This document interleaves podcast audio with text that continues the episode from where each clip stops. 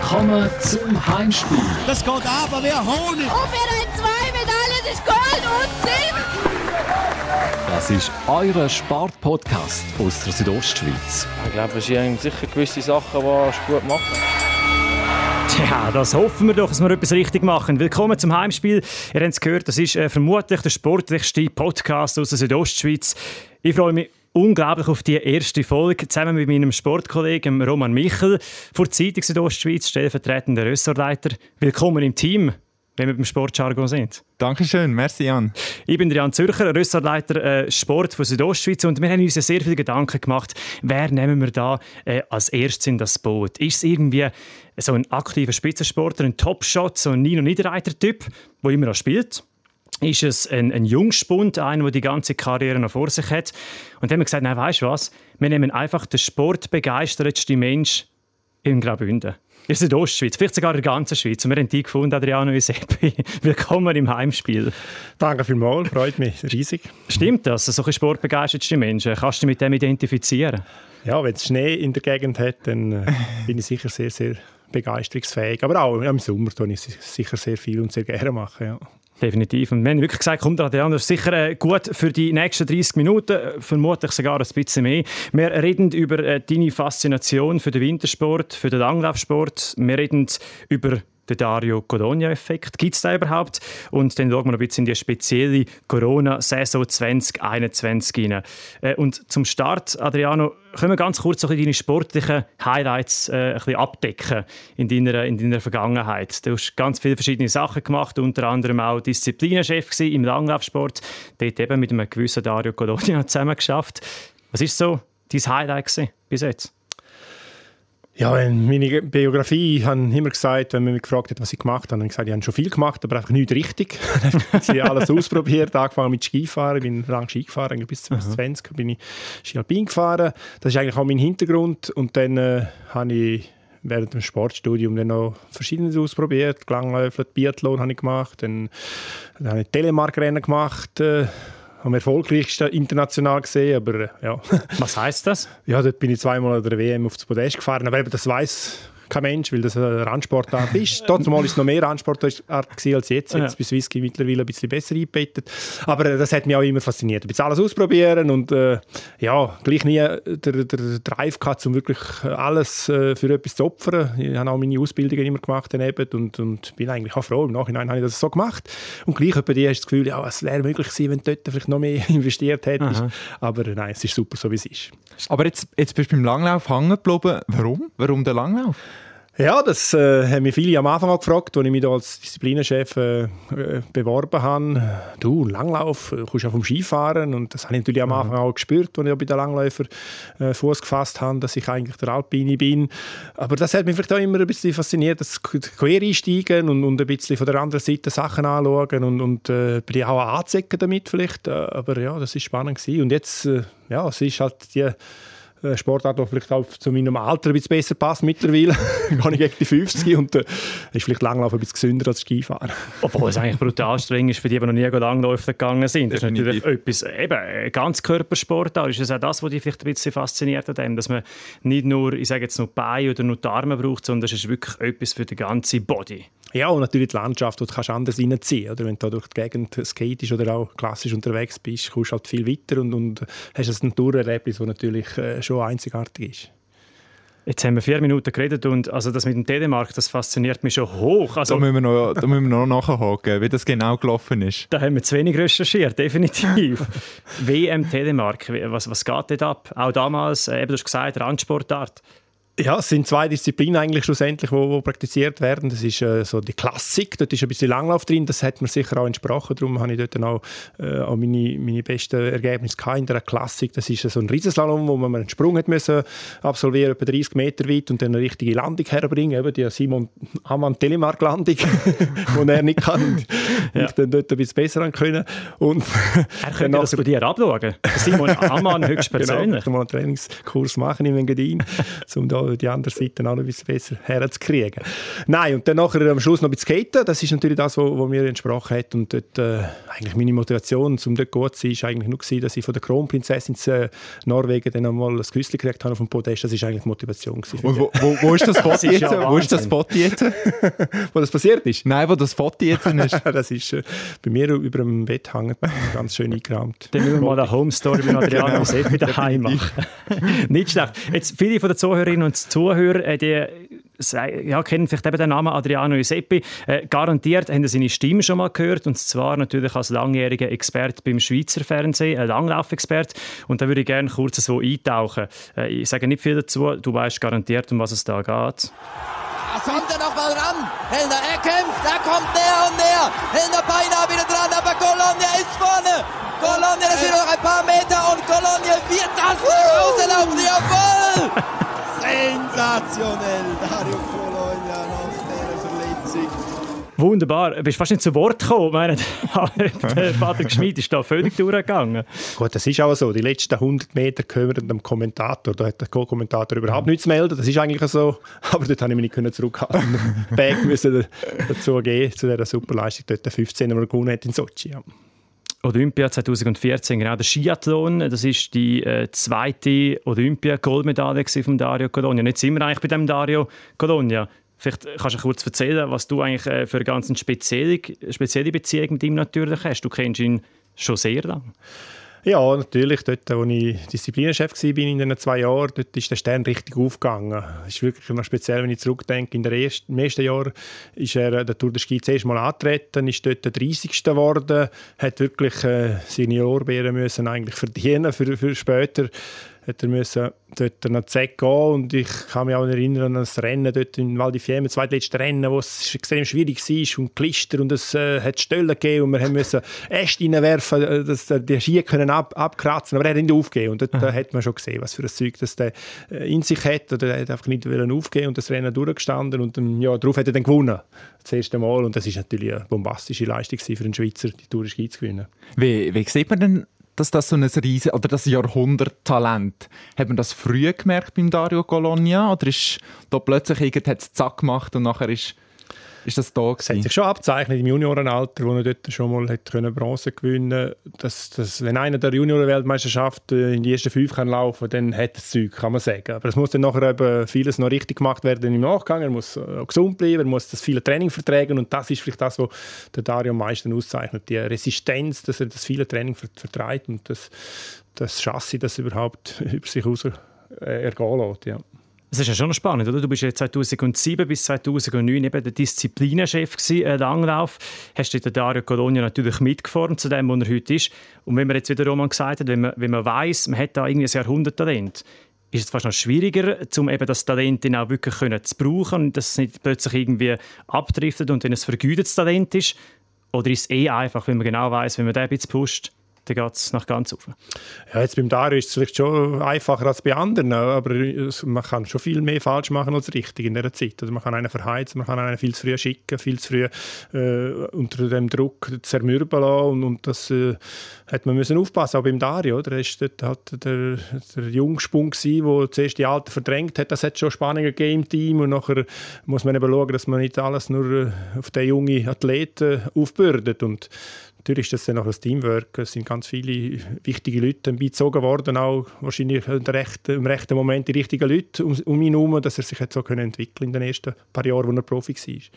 Was, was der Dario für einen? Was hat er gebraucht vom Trainer? Ist er sehr selbstständig gewesen, oder mehr der Trainer, der ihm immer wieder auf den Rücken geklopft hat? Oder?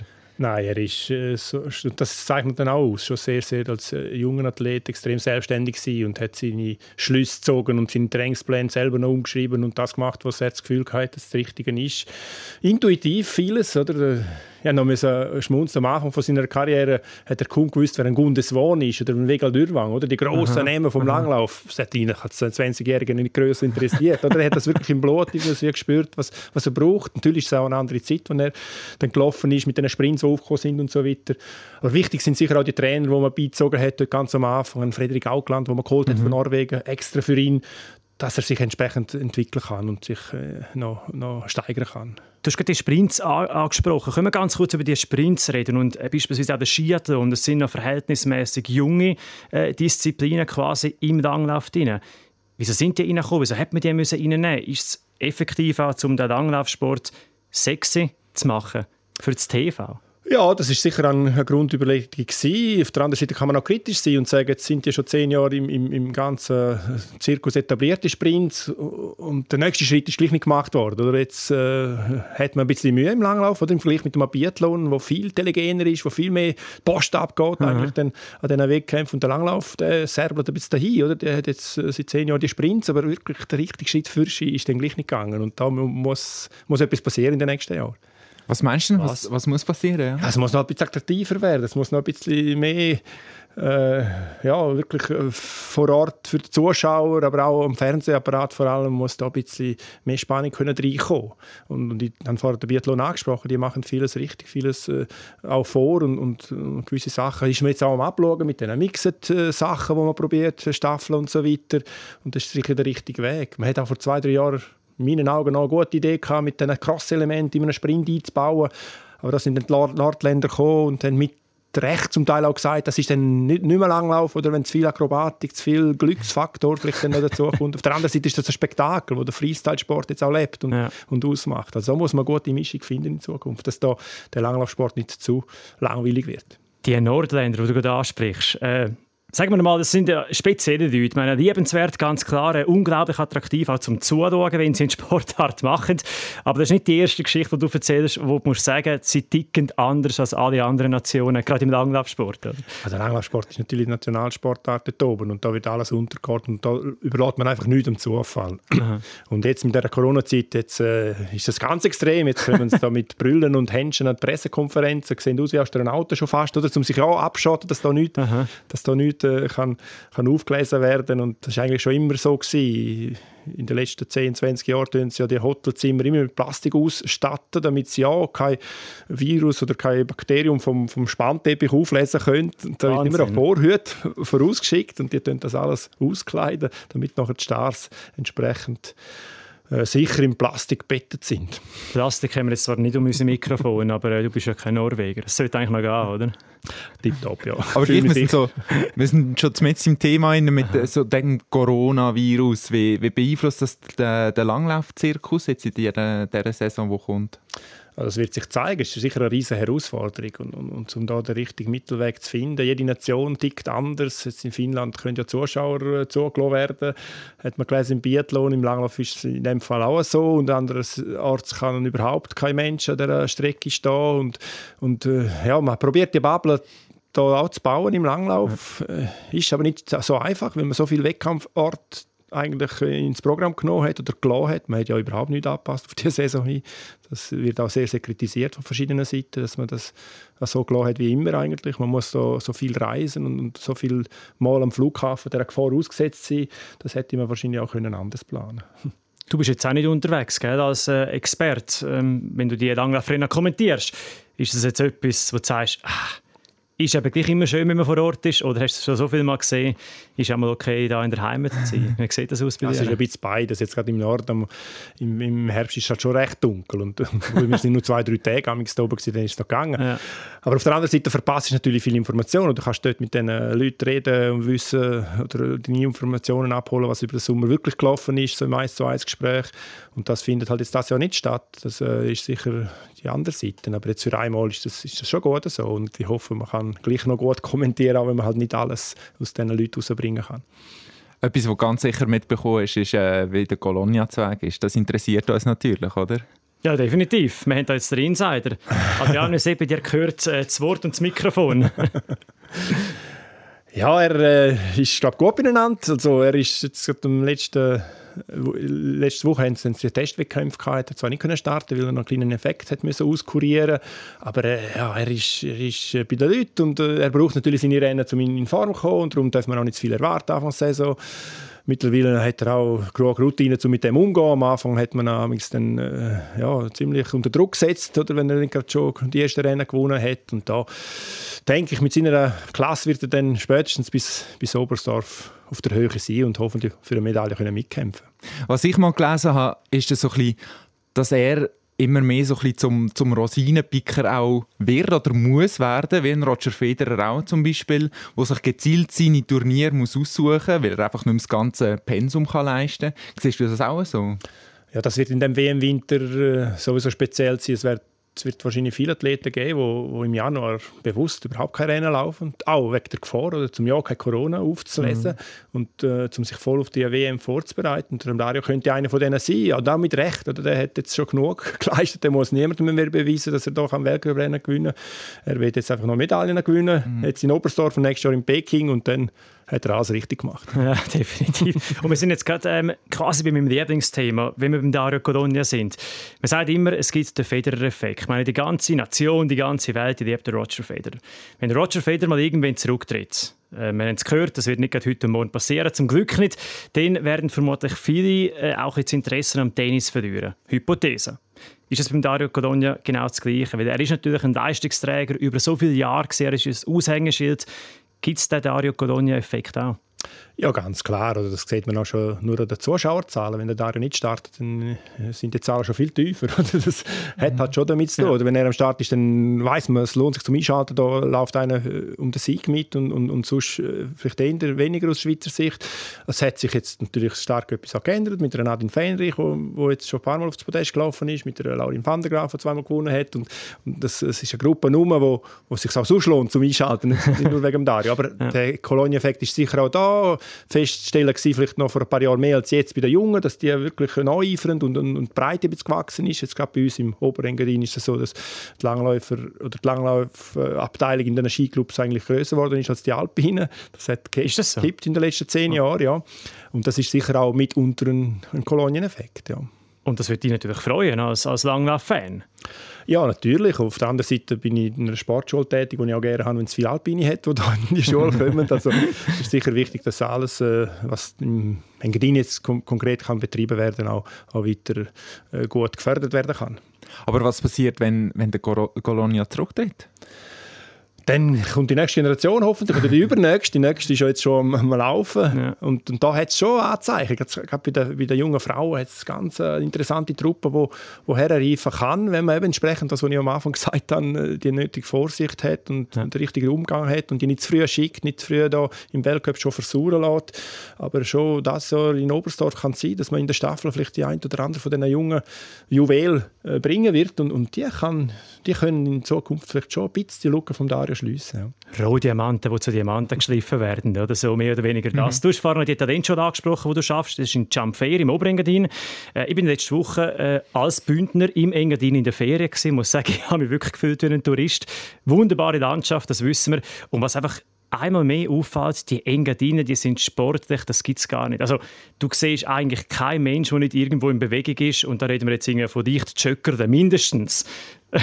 Nimmst du das auch so wahr, du, der jetzt im Engadin wohnst? Ich habe vorher in Davos gelebt und dort ist es eigentlich ähnlich. Das ist sicher ein bisschen so. Oder? Mit den Möglichkeiten, die man hat ja. vor, vor der Tür, da, da, kann man fast nicht anders als, als rausgehen mit dem Velo oder, oder zu Fuß. Und, und, und, das ist schon schön, dass man da auch in so einem kleinen Tal eigentlich dann nachher so eine Talentschule überhaupt kann, kann führen kann, wo, wo es doch jedes Jahr etwa 15 Talente gibt, die es dorthin schaffen. Und das ist nicht selbstverständlich. Oder? Das äh, sind ja 10'000 Leute, die im Oberengadin wohnen und aus denen immer 20 Talente pro Jahr gegangen. Das ist äh, schon nicht selbstverständlich. Ja. Und wo haben wir die grössten Talente? Auf was dürfen wir uns freuen, Adrian? ja, wir haben Hockey, wir haben Alpin, wir haben Ski, Freestyle, das sind so unsere Hauptstandbeine und überall. Aber das gibt dann vielleicht vor drei, vier Jahrgängen den einen, der es in Weltcup schafft. Das ist halt so. Mhm. Oder? Das, äh, die Spitze von der Pyramide ist halt sehr, sehr spitz und eng und, und da darf man nicht zu viel erwarten. Aber es hat äh, ja, ein paar in verschiedenen Sportarten, die jetzt da bei uns schon durch die Maschen gelaufen sind. Ja. Wie, wie, wie kann man das erkennen, so ein Talent? Wie, wie, wie merkt man, dass da mal einer oder eine gross rauskommt? Merkt man das überhaupt in so jungem Alter? Eine sehr eine gute, aber auch schwierige Frage. Oder was ist ein Talent? Der Begriff zu definieren ist schon unheimlich schwierig. Oder? Äh, schlussendlich äh, ist es wahrscheinlich vor allem der Wille. Einer muss Freude haben und der Wille haben, um wirklich halt, äh, viel zu opfern für, für den Sport und, mhm. und, und mit Freude das, das zu machen. Und dann dann ist es das Talent. Und dann ist es nicht einmal so wichtig, wie viel Begabung ist da genetisch mitgebracht. oder mitgegeben worden. Natürlich ist das auch ein Faktor, aber, aber der Wille schlussendlich ist, denke ich, der größte Talentfaktor in meinen Augen. Mhm. Kann man den auch trainieren, den Willen? Kann man vielleicht ein bisschen fördern, konditionieren, aber, aber schlussendlich muss es schon vom Athlet selber rauskommen. Intrinsisch motiviert muss er sein, also er muss willen und er, er muss das wirklich für das Leben gerne machen und, und, und dann kann es gut kommen. Und Talente, die sind wahrscheinlich gegeben, die kann man nicht irgendwie einkaufen. Die hätte gerne ein bisschen Käse und 200 Gramm Talent, oder? Das gibt es nicht. Also es ist natürlich so, wenn du eine riesige Breite hast, wie die Norwegen oder die Russen jetzt im Langlaufsport, was pro Jahr äh, Gang etwa 1000 haben an Jugendmeisterschaften, mhm. dann ist die Wahrscheinlichkeit größer, dass einer rauskommt. Und wir haben 20, 25, 30 in der Schweiz, oder? Mhm. je nachdem im Juniorenalter, wo noch übrig bleiben. Und, und, und da einen raus zu kristallisieren, ist schwierig und darum ist der Dario definitiv ein Jahrhunderttalent, das eigentlich alles passt hat und, und unglaublich, die vier Goldmedaillen bei Olympischen Spielen. Also, das ist wirklich fast nicht zu glauben. Welches war die schönste? Gewesen? Ja, schon fast die... Äh, die, die wir gehört haben. Ja, oder die vorgehende, eben der 15er in Sochi, wo er aus mhm. dieser Verletzung äh, zwei Monate fast im Rollstuhl war und nachher kommt er dort ja. her und ja. läuft alle in Grund und Boden bei schwierigen Verhältnissen. Das war wirklich unfassbar. Gewesen. Brutal. Jetzt ist Peking ist, ist nochmal das grosse Ziel Meinst du, der, Colonia kann da nochmal mitlaufen um, um Gold oder ums Podest? Es ist wirklich ein bisschen ähnlich wie beim, beim Roger Federer. Jetzt schon ein paar Mal müssen sagen, nein, jetzt ist es wirklich nicht mehr möglich. Jetzt musst du ihn abschreiben, jetzt ist es vorbei. Und, und beim Dario sehe ich es ein bisschen ähnlich. Oder? Jetzt äh, wird wirklich äh, von Jahr zu Jahr mehr abgeschrieben, hat man das Gefühl, ja, jetzt ist er wirklich vorbei.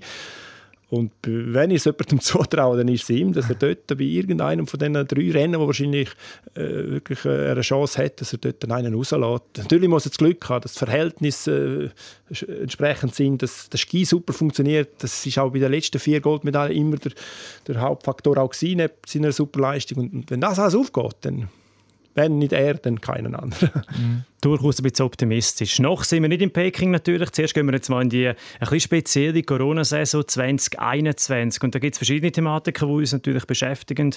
Einerseits eben zum Teil die Zuschauer, die nicht zugelassen sind. Und dann ein anderes sehr spannendes Thema, wie ich finde, ist äh, die Wachsthematik. Es gibt ein Fluorverbot, das die EU eingeführt hat, dementsprechend eben auch der Weltcup.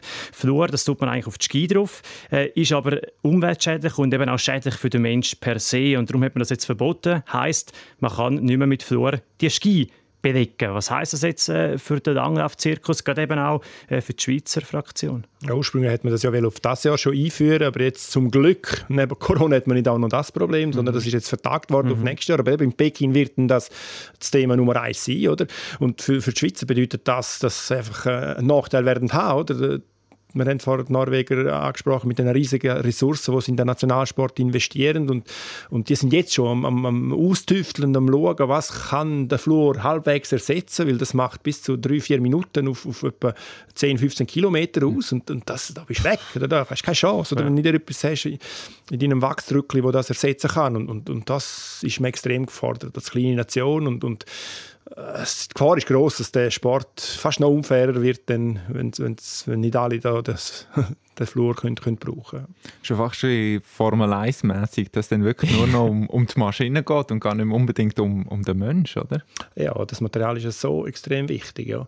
Das, es, es wird leider vielleicht schon in die, in die Richtung abdriften, außer man findet wirklich etwas aus, wo, wo alle auch Zugang haben dazu in der Nanotechnologie ist man jetzt dran, um, um etwas Wasser abweisen. Es geht um das Wasser, das man mhm. weg muss bringen von dem Belag.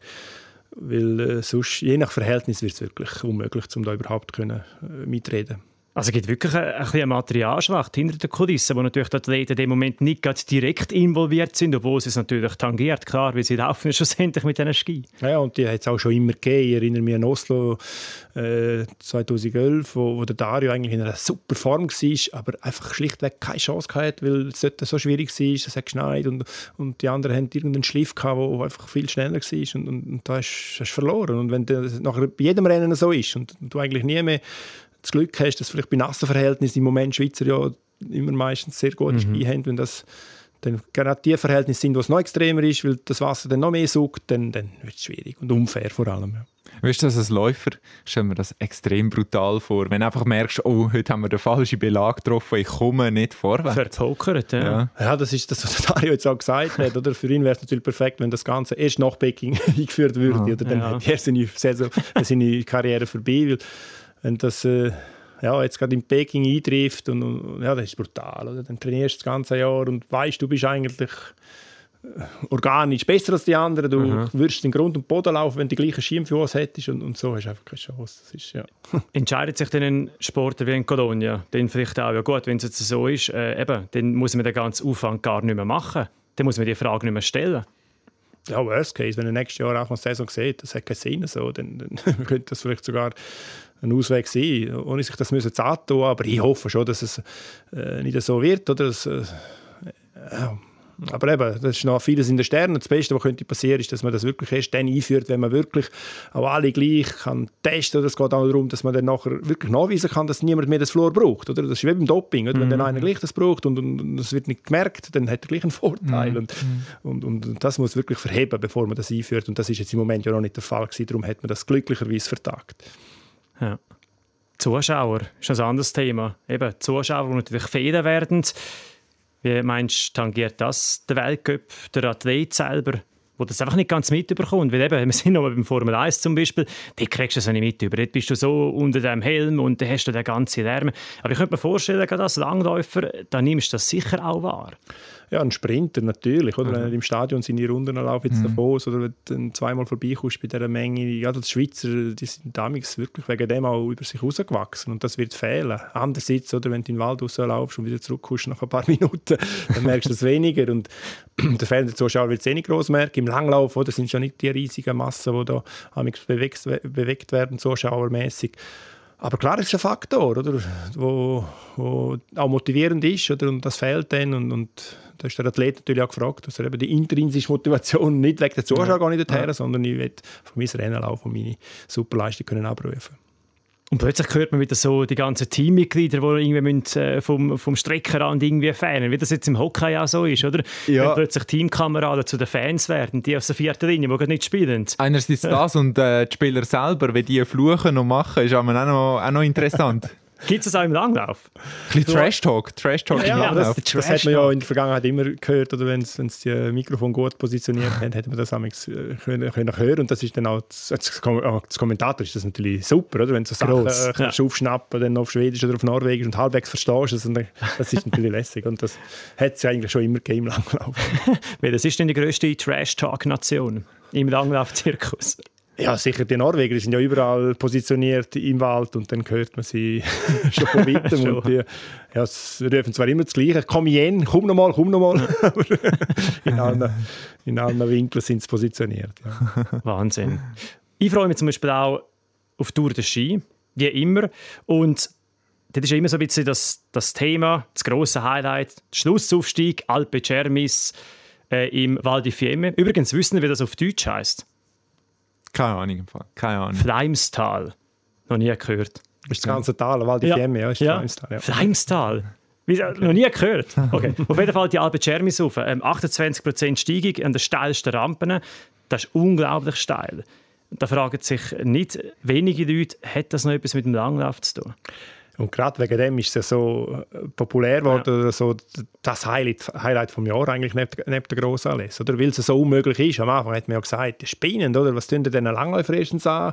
Dann haben die Langläufer ja. selber probiert, mit Fell aufzulaufen. Hat man dann müssen verbieten, oder? Da hat man kein Fell montiert, da muss man mit den mit der Gleitzonen auf, aufkraxeln und, und, und mittlerweile vielleicht kein Langläufer mehr, oder? Finden es selber cool, weil sie gemerkt haben, so können wir uns eben vermarkten. Das ist genau das, was ich vorher gesagt habe. Mhm. So Sachen muss man, muss man mehr bringen, oder? Und, und, so kann man den Langlaufsport wirklich äh, an Schur behalten und, und Leute reden darüber und, und mehr braucht es nicht. Und dann hat man das Ziel erreicht. Und, und so steil schlussendlich, äh, ich bin jetzt auch jedes Mal dort raufgekommen mit meinen fast 50 Jahren mittlerweile. Also, man kommt schon auf, ob schnell oder, oder, langsam ist natürlich die andere Frage.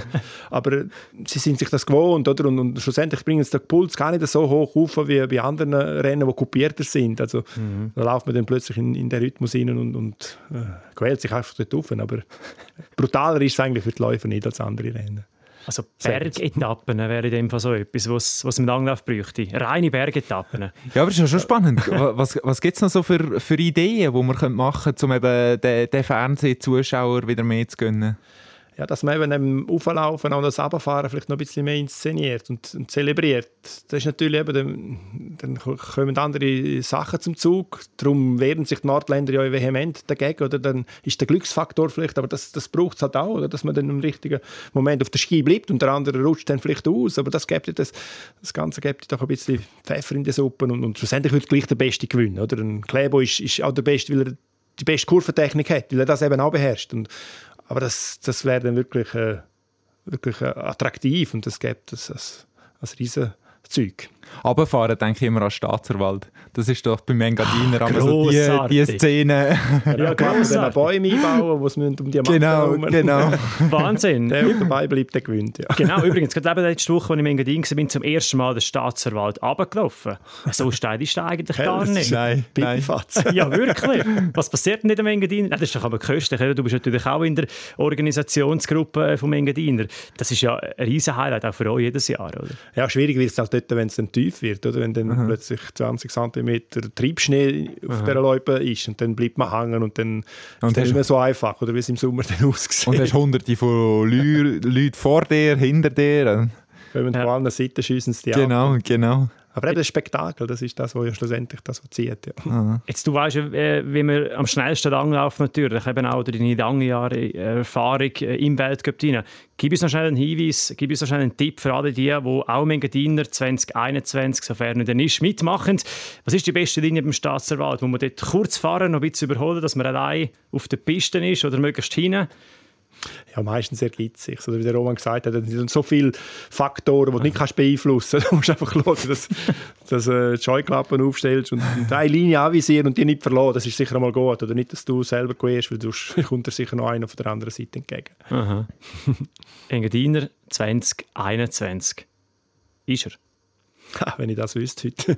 ich hoffe, ja. Wir haben verschiedene Szenarien im Köcher, um das wirklich möglich zu machen, das Unmögliche. Es kommt natürlich darauf an, oder was, was, wie sich das jetzt entwickelt, äh, mit wie vielen Teilnehmern dass man könnte im besten Fall starten, äh, dass man 14'000 aufs Mal könnte schicken das, äh, das haben wir schon lange beerdigt, die, die Hoffnung, aber jetzt hoffen wir, dass man vielleicht bis im Sommer, wie, wie es im Sommer war, vielleicht bis zu 500'000 aufs Mal könnte etwas zusammen machen lassen. Und, und wenn wir das, die Gewissheit haben, dann, dann gibt es schon äh, Sachen, die man könnte probieren. Das Ganze ein bisschen strecken über mehrere Tage. Dann, äh, vielleicht nicht gerade 10'000 im Ganzen äh, den Engadiner machen zu lassen, aber, aber ein grosser Teil davon, wir haben jetzt schon fast 6'000 Anmeldungen, obwohl wir sie jetzt schon über einen Monat haben müssen, müssen schliessen, weil wir ja. nicht wissen, woher das führt. Aber äh, die Nachfrage ist da und, und, und, der Winter wird sowieso einen riesen Langlaufboom geben, bin ich überzeugt. Oder?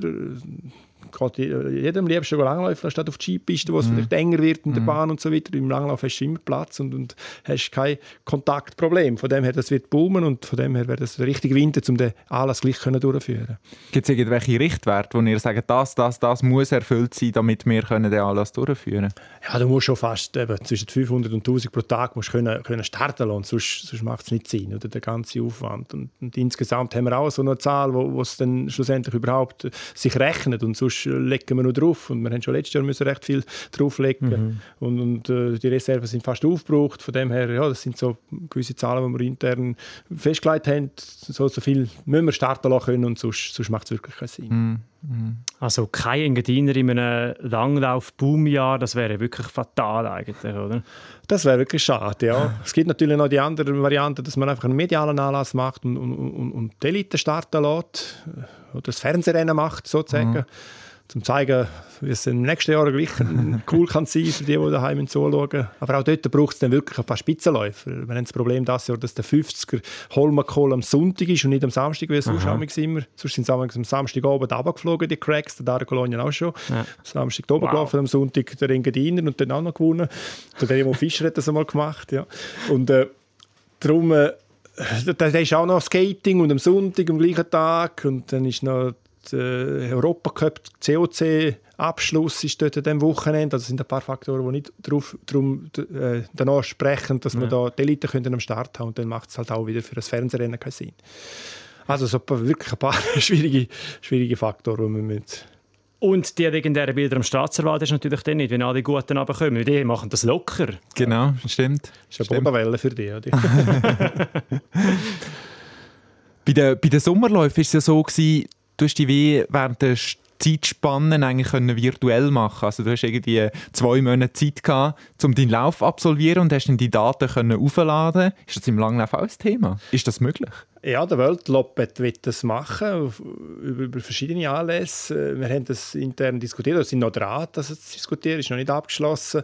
In meinen Augen macht das im Langlauf halt schon weniger Sinn, weil Du musst zuerst einmal die Topografie dann daheim auch haben, wie im Engadin. Und sonst musst du im Engadin ablaufen, wenn du Engadiner virtuell machen willst. Mhm. Und dann hast du halt jeden Tag andere Verhältnisse. Wie willst du das vergleichen? Ein Tag kann das 10 Minuten langsamer sein, ohne, mhm. ohne umschauen, nur weil es ein bisschen mehr Gegenwind hat oder, oder ein bisschen mehr Sonneneinstrahlung hat. Also das wird extrem schwierig. Im Laufen hast, hast, hast du standardisierte Faktoren, die sich nicht groß ändern. Ja.